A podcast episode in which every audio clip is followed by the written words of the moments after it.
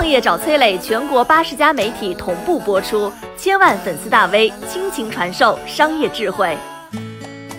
喜剧之王周星驰抵押豪宅还债，这背后有怎样的隐情？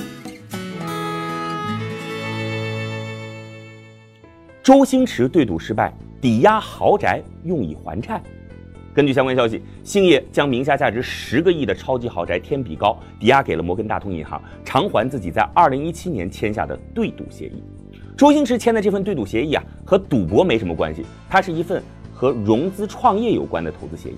比方说呢，你想创业，但是没钱，有投资人给你投五万块钱，但是附加了一个条件，五年内你必须赚够一百万，达成这个目标，一百万大家一块分，完不成的话，你得把投资款还回去，有的时候还需要附带一点利息。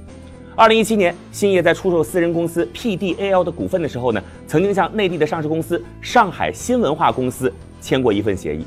他承诺啊，在一六年到一九年这四年间，他做的电影票房不低于一百亿人民币。如果达不到，需要星爷自掏腰包做出补偿，或者是回购股份。也正是因为这份协议，最近几年我们明显感觉到星爷拍戏勤快多了。以前他每隔三四年才上一部电影，如今呢每年都有新片上映。想必这也是百亿票房的压力，让星爷加快了拍片的脚步。一六年，星爷的《美人鱼》在内地净收入三十三亿票房，看到了希望。一七年的《西游伏妖篇》也有十七亿的入账，但是去年的新喜剧之王票房不理想，内地票房只有六个多亿，几部片子加起来离百亿票房的目标还相距甚远。而更不巧的是啊，目前全球正处在影视行业的寒冬期，电影院何时开门，时间是迟迟未定。想要靠着新电影再创佳绩，那更是遥遥无期了。周星驰被称为喜剧之王，但是熟悉他的人都知道，在生活中他不苟言笑。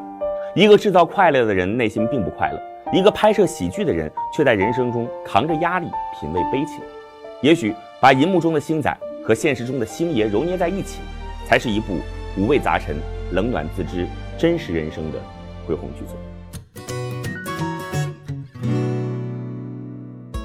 我是崔磊，很多互联网公司都曾邀请我去分享创业方面的课程，包括抖音、快手、百度、阿里、腾讯等等。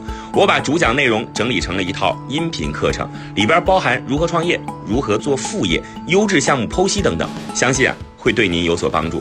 下拉手机屏幕，在节目简介里边添加我的个人微信，这套课程今天免费送给您。快去领取吧！